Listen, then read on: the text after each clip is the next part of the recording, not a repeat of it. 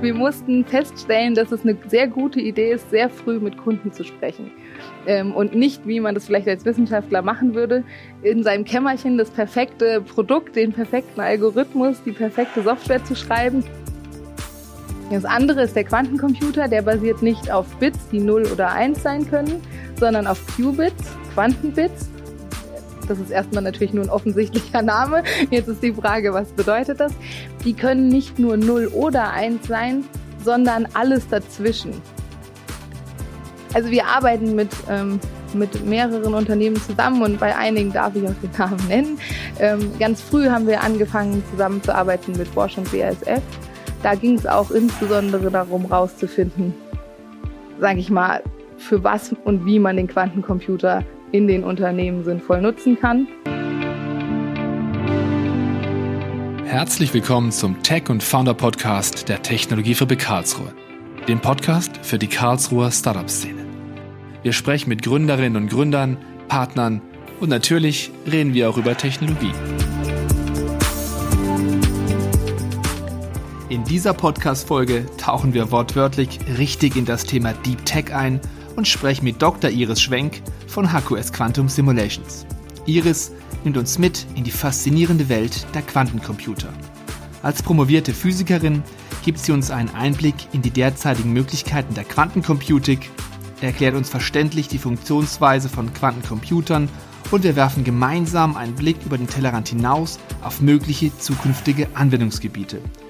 Natürlich erfahren wir von ihr auch, wie der Weg von der Forschung an der Universität zur Gründung des Deep Tech Startups verlief und welche Learnings sie und ihr Team daraus gezogen haben.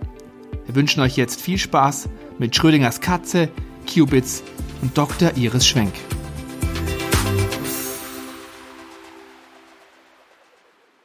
Herzlich willkommen, Iris, zum Tech and Founder Podcast. Vielen Dank, dass du da bist. Ja, gerne. Dankeschön. Ich bin äh, gespannt, was wir hier heute besprechen. ja, ich auch, Iris, denn du bist Mitbegründerin von HQS Quantum Sim Simulations und ihr entwickelt Quantenalgorithmen zur Voraussage von Moleküleigenschaften für die Chemie- und Pharmaindustrie. Das klingt nicht gerade trivial. Welchen Hintergrund hast du denn, dass du dich mit äh, Quantenalgorithmen auskennst, Iris? Äh, unsere Firma hat sich gegründet ähm, aus einer Arbeitsgruppe am KIT im Bereich ähm, theoretische Physik, im Bereich Quantencomputing und Quantensimulation. Mhm. Äh, das heißt, unsere, wir vier Mitgründer, wir haben alle ja, Physik studiert und uns in, in dem Bereich Quantencomputing äh, spezialisiert. Und als wir dann ähm, ja, 2015 würde ich sagen, gesehen haben, dass so ein bisschen die Hardwareentwicklung in dem Bereich auch immer besser wird und so, dass man vielleicht wirklich eine interessante Anwendung auf einem Quantencomputer in einem halbwegs erträglichen Zeithorizont sehen wird, haben wir gedacht, okay, wir wollen eigentlich nicht an der Uni bleiben, sondern uns wirklich tief in das Thema reinstürzen und das zur industriellen Anwendung bringen. Mhm. Ähm, und da waren ja noch zwei von uns noch mitten in ihrer Doktorarbeit und dann haben wir langsam von Arbeitsgruppe hin zu Startup uns entwickelt. Mhm. Bevor wir zum, zum eigentlichen äh, Gegenstand eurer Arbeit kommen, ja. Ähm, wenn du so zurückblickst, wie war denn das? Was war da das größte Learning beim Übergang von der reinen Forschung zum Unternehmen Startup, wie du es gerade jetzt auch beschrieben hast? Das ist eine äh, ne gute Frage. Das war auch ein sehr wichtiger Punkt und einer, der uns echt schwer gefallen ist. Wir mussten feststellen, dass es eine sehr gute Idee ist, sehr früh mit Kunden zu sprechen. Mhm. Ähm, und nicht, wie man das vielleicht als Wissenschaftler machen würde, in seinem Kämmerchen das perfekte Produkt, den perfekten Algorithmus, die perfekte Software zu schreiben, die dann vermeintlich perfekt perfekt ist, um dann zum Kunden zu gehen und festzustellen, dass ihn das überhaupt nicht interessiert, sondern dass man viel besser eigentlich früh mit Kunden spricht und herausfindet, was die eigentlich im Detail interessiert und ähm, wie man das gestalten muss, damit die auch früh damit schon ähm, was anfangen können. Mhm. Und ähm, das haben wir damals in ähm, so einem Accelerator-Programm beim KIT gelernt. Im, Im UpCat waren wir. Und da haben die tagelang auf uns eingeredet und immer wieder gesagt, redet mit den Kunden, geht früh zu den Kunden, mhm. fragt die Kunden, macht erste Projekte mit den Kunden. Und nach gefühlten tausend Mal haben wir dann auch gedacht, okay, wir probieren Jetzt müssen wir mal zum Kunden. Äh, das hat sich als eine sehr, sehr gute Entscheidung rausgestellt. Ähm, und es charakterisiert auch immer noch die Arbeit von unserer Firma. Also wir sind noch sehr wissenschaftlich aufgestellt. Ähm, also wir haben wirklich richtige Wissenschaftler in der Firma, die immer noch sehr wissenschaftlich arbeiten. Aber wir machen das in einem Umfeld, was ein bisschen mehr produktorientiert ist mhm. und sprechen häufig mit Kunden, um eben genau rauszufinden, an welchen Use Cases ähm, wir arbeiten wollen mhm. und welche am vielversprechendsten sind. Und genau diese, dieser Bogen von der tiefen Wissenschaft hin zum Kundenkontakt ist eigentlich das, was unsere mhm. Firma ausmacht. Mhm. Das ist, glaube ich, ein großes Problem von vielen Startups aus diesem Bereich, ähm, die Kundennähe. Also ja, das ist nicht das, was einem als Wissenschaftler, mhm. insbesondere vielleicht als theoretischen Physiker, nicht unbedingt als erstes einfallen würde. Ja. Mhm. ja. Aber es ist sehr wichtig. Das Deep Tech-Umfeld, das ist ja eigentlich, kann, darf ich jetzt so ganz vorsichtig als Frau sagen, ähm, sehr männlich geprägt. Ja. Wie ist es denn ähm, so jetzt mittendrin da im Tech-Umfeld als Frau und musst du dich da irgendwie besonders durchsetzen oder hast du auch mit Vorurteilen zu kämpfen? Wie gehst denn du damit persönlich um? Für mich hat sich das ist das nie so aufgefallen, weil ähm, eben in der Physik man jetzt auch hauptsächlich mit Männern arbeitet. Also mhm. spätestens, wenn dann sich die Studienzweige vom Lehramt und von den Physikern, die nicht auf Lehramt gehen, so trennen, werden es immer weniger Frauen und man gewöhnt sich mhm. daran. Ähm, und ich habe das tatsächlich auch in jungen Jahren gar nicht so wahrgenommen. Da war, also mir war das gar nicht bewusst, dass das so ein fundamentales Problem sein könnte. Ähm, und es hat sich herausgestellt, dass eigentlich in diesem Umfeld von den Physikern und diesen eher technisch orientierten Leuten das gar nicht so ein großes Problem häufig ist.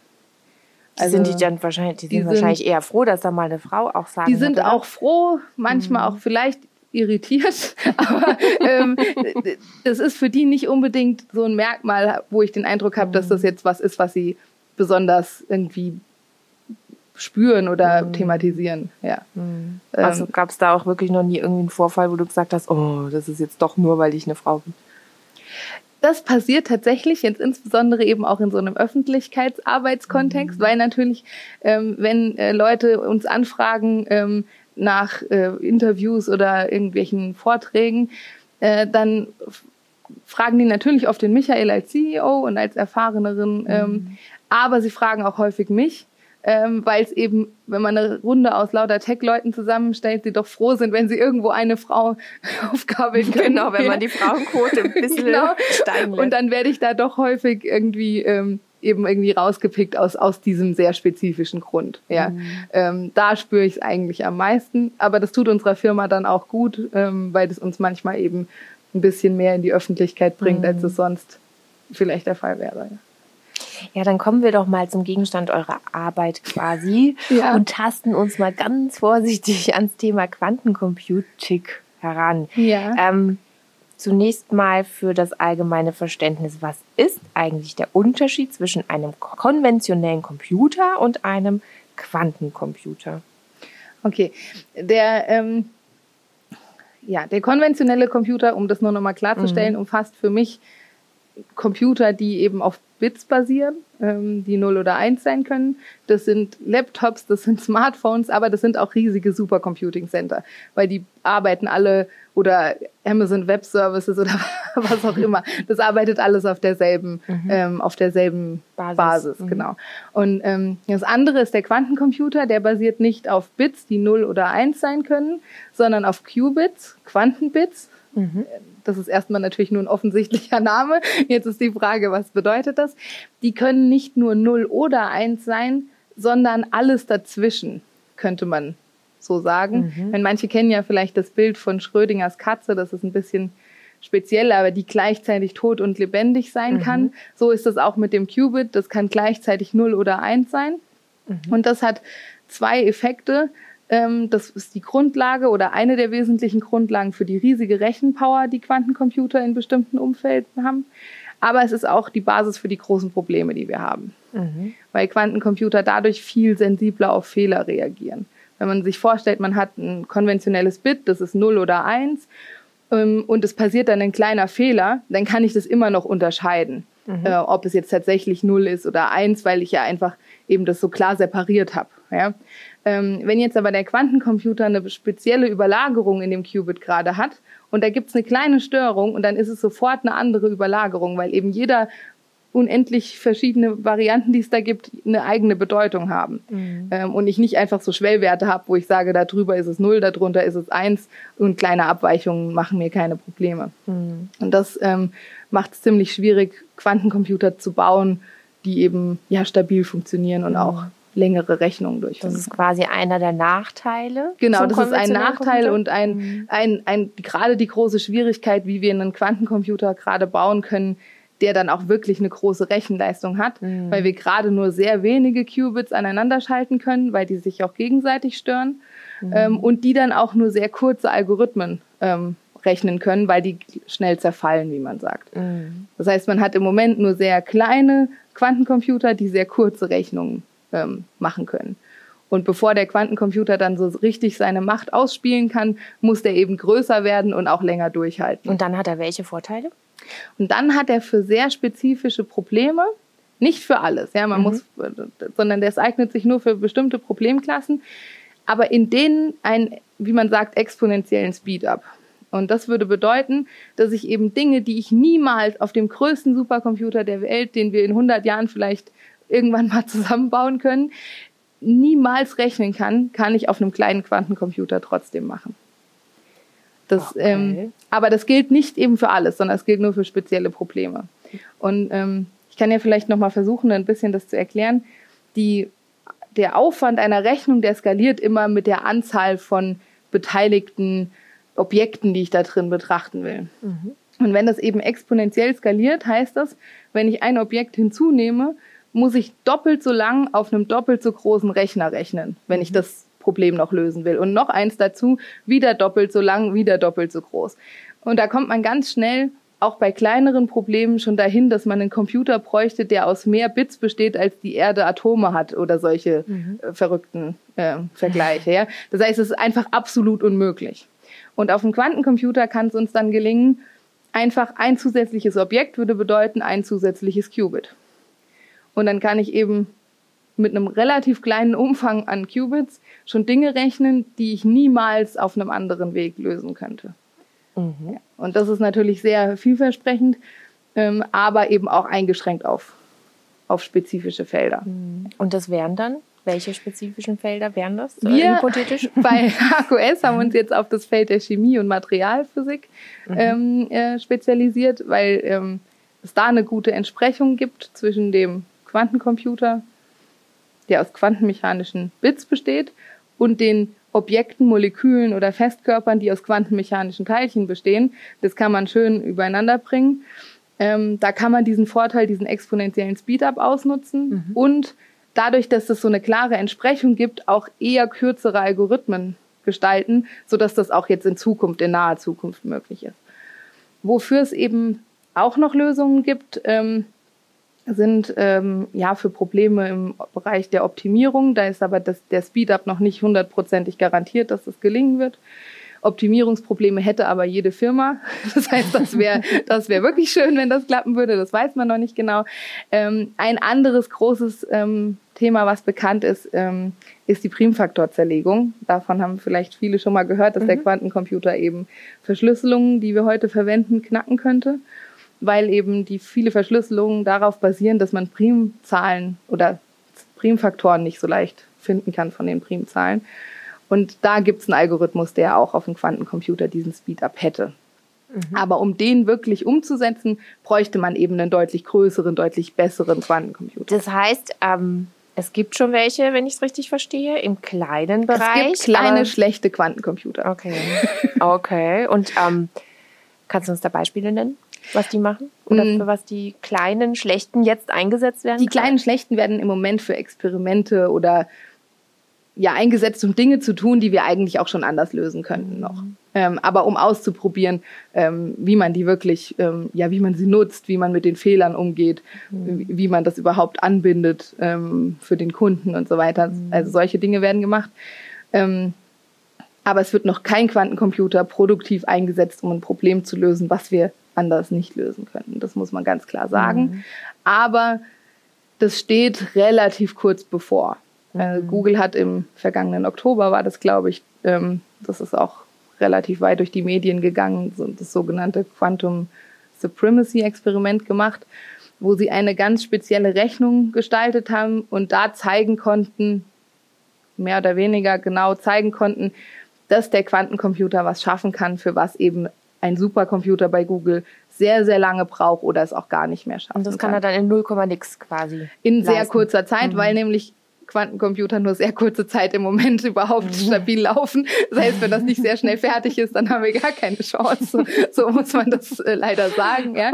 Aber ähm, sie, sie haben auf jeden Fall wirklich gezeigt, dass der Quantencomputer die Fähigkeit hat, fundamental die Fähigkeit hat, was zu machen, was wir anders nicht machen können. Mhm. Ähm, was das nach, der Nachteil oder das Negative an dem Experiment war, ist, dass es eben keine Frage beantwortet hat, die irgendjemanden interessiert, sondern es war ein völlig künstlich ähm, gemachtes Problem, nur um mhm. dieses, ähm, äh, dieses, diesen Vorteil zu beweisen. Mhm. Und jetzt, was eben kurz bevorsteht, sagen wir mal, ist, dass jetzt ein Experiment gemacht wird auf einem Quantencomputer, wo irgendwas ausgerechnet wird, was eine industrielle Relevanz oder eine Bedeutung in irgendeiner Form ähm, mhm. haben kann.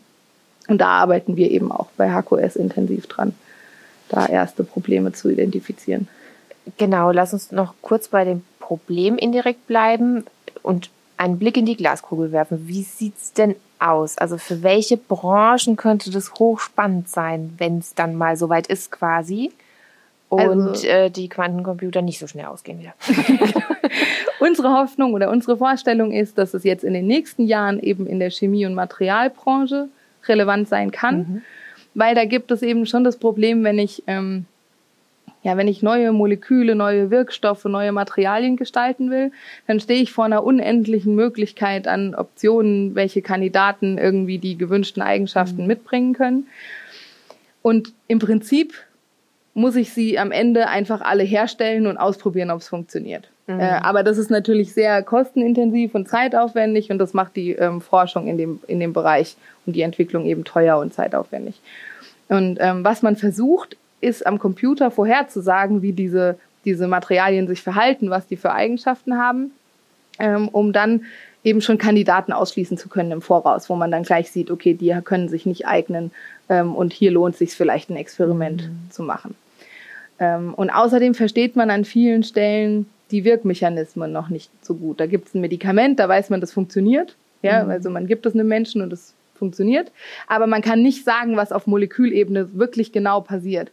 Wenn man das aber verstehen würde, würde es einem vielleicht leichter fallen, das zu modifizieren, um mhm. zum Beispiel stärkere Wirkung zu erreichen, die Nebenwirkungen zu senken. Ja? Dafür müsste man diese Prozesse besser verstehen. Und das alles kann man mit Hilfe von Simulationen versuchen. Also Eigenschaften vorhersagen, Prozesse besser verstehen und somit diese Forschung und Entwicklung beschleunigen. Das scheitert aber daran, ähm, dass am Ende diese Moleküle und Materialien eben aus Elektronen und Atomkernen bestehen, die sich quantenmechanisch verhalten. Und diese Quantenphysik ist nur ganz schwer eben auf konventionellen Computern zu simulieren, weil wir da genau dieses Problem der exponentiellen Skalierung haben. Ein Elektron mehr, doppelt so viel Rechenkraft, doppelt so viel Rechenzeit.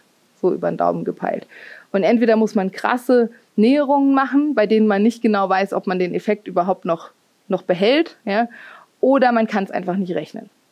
Und wenn jetzt der Quantencomputer eben diese elektronischen Systeme darstellen könnte und wir die damit lösen könnten, dann könnten wir eben genau das ermöglichen, dass Simulationen da angewendet werden können in der Entwicklung von Molekülen und Materialien. Und das ist eben jetzt gerade so das Umfeld, was wir uns anschauen.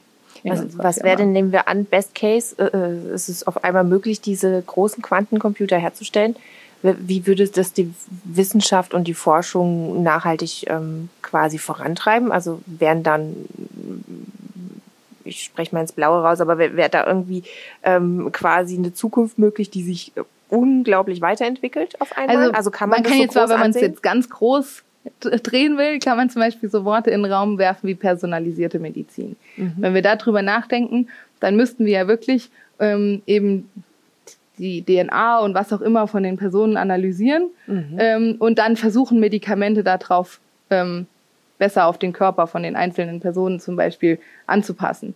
Und dafür müsste man eben genau simulieren können, was passiert denn, wenn jetzt jemand ähm, mhm. das schluckt und was passiert dann irgendwie in den Blutbahnen und am Ende, wenn das an irgendwelche enzymatischen Prozesse ähm, da wechselwirkt. Und ähm, das ist eben nur möglich, wenn man eine immens große Rechenleistung hat und auch die Simulationen hochpräzise sind. Und ähm, das wird zum Beispiel mit einem Quantencomputer, der jetzt groß und gut funktioniert, zumindest realistischer, weil man dann eben auf den ganz kleinen Skalen, wo wirklich dann am Ende die Elektronen miteinander interagieren, das genau beschreiben kann und das dann mit den anderen Simulationen auf den größeren Skalen zusammenbringen kann, äh, um dann eben zum Beispiel sowas zu beschreiben. Das heißt, da wäre eine nachhaltige Veränderung. Also da wäre eine, eine, wirklich eine mhm. nachhaltige Veränderung.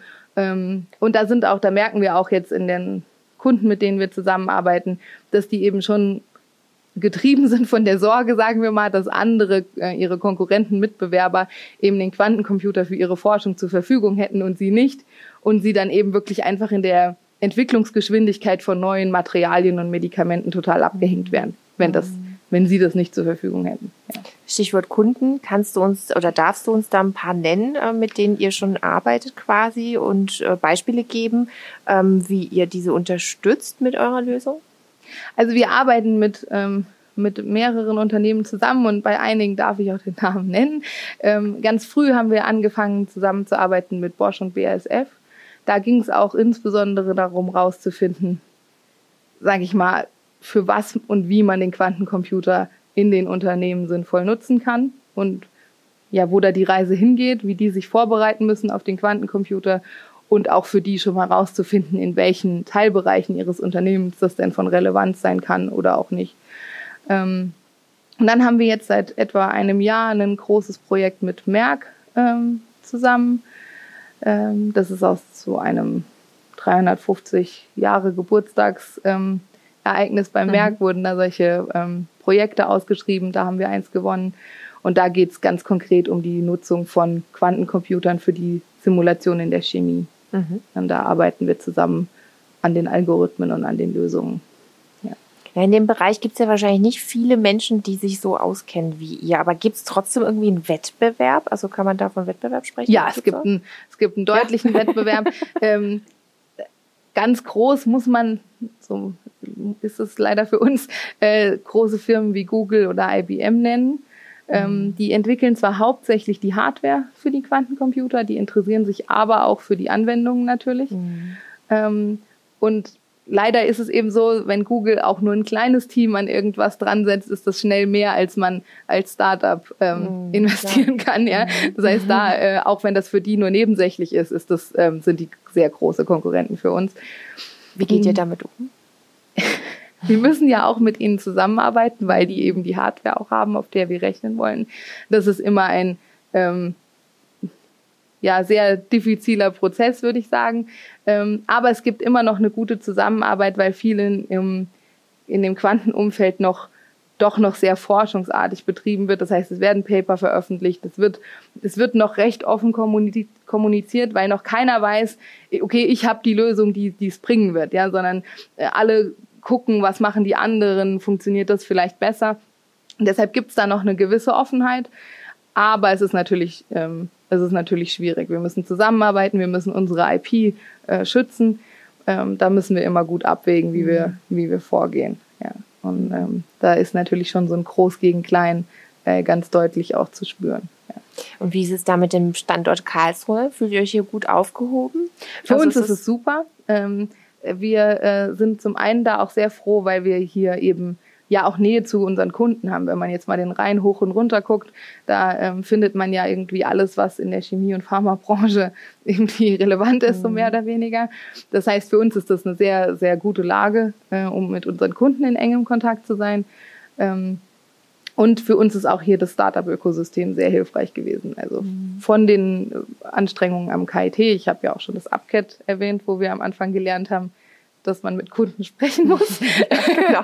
Dann bis hin äh, zum äh, Cyberlab, wo wir lange waren und viel gelernt haben. Und jetzt die Technologiefabrik, wo wir unsere doch größeren Büroräume zum Glück ähm, in einem guten Umfeld äh, nutzen können. Ähm, da haben wir hier viel Unterstützung immer erfahren. Das war für uns auch, auch super. Ja. Wenn du in drei Worten deine besten Eigenschaften beschreiben müsstest, welche Eigenschaften wären das? meine besten Eigenschaften. Für die Arbeit ist eine wesentliche äh, Eigenschaft, dass ich sehr strategisch und abstrakt denken kann. Ich kann ziemlich gut die Optionen erkennen, die wir haben und auch ziemlich gut erkennen, wann ich genug äh, Zeit investiert habe, um Informationen zu sammeln und eine Entscheidung zu treffen. Mhm. Also diese 80-20-Geschichte, äh, da bin ich, glaube ich, bisher ziemlich effizient drin, mhm. ähm, genug Informationen zu sammeln, mich aber auch nicht im Klein-Klein zu verlieren. Das ist mhm. eine, eine Sache. Dann entgegen der sag ich mal, Vorurteile über Physiker, äh, bin ich eben auch ganz gut in der Lage zu erkennen, was die Bedürfnisse von anderen sind. Das mhm. hilft eben auch so, ja, gerade in einem wachsenden Team auch ähm, zusammenzuarbeiten. Und ähm, ich glaube, ich kann auch manchmal trockenere Themen mit ein bisschen Humor und Leichtigkeit rüberbringen. Das ist auch. Äh, genau das hätte ich jetzt hinzugefügt. du kannst sehr Danke. gut äh, komplizierte Themen ähm, einfach erklären. Ähm, und deshalb komme ich jetzt auch zu meiner ähm, letzten Frage, weil wenn du dir vorstellen könntest, mal woanders reinschnuppern zu können, in eine andere Branche, an einem Arbeitstag, was wäre das? Was mich, glaube ich, interessieren würde, wären solche, ich weiß nicht, wie man es genau nennt, Social Startups, mhm. ähm, weil ich mich immer frage, okay, man könnte vielleicht auch einen Verein gründen, um so ein Ziel vielleicht zu verfolgen. Warum gründet man ein Startup? Wann bringt es was, dass man die zwei Aspekte ähm, zusammenbringt und wie macht man das, dass das dann auch, ähm, dass man einen Gewinn daraus hat, ähm, das auf die Art und Weise, äh, das Ziel auf die Art und Weise zu verfolgen. Äh, das, damit habe ich mich noch nicht so intensiv beschäftigt und ich glaube, das fände ich interessant. Klingt gut, wäre mal ein ganz anderer Bereich. Genau. Danke, Iris, dass du heute bei uns warst. Ja, gerne, vielen Dank. Wie immer gibt's in den Show Notes dieser Episode alle Infos zu Iris und HQS Quantum Simulations zum Nachlesen. Das war's von uns. Tschüss, bis zum nächsten Mal. Schön, dass du bis jetzt dabei geblieben bist. Falls du uns Feedback geben möchtest oder Anregungen hast, dann sende uns gerne eine E-Mail an podcast.technologiefabrik-ka.de. Unsere Kontaktdaten und Infos zu unserem Gast findest du in den Show Notes. Wenn dir unser Podcast gefällt, dann abonniere ihn doch einfach kostenlos. Natürlich freuen wir uns auch über eine Bewertung von dir. Alles Gute für dich und bis zur nächsten Folge.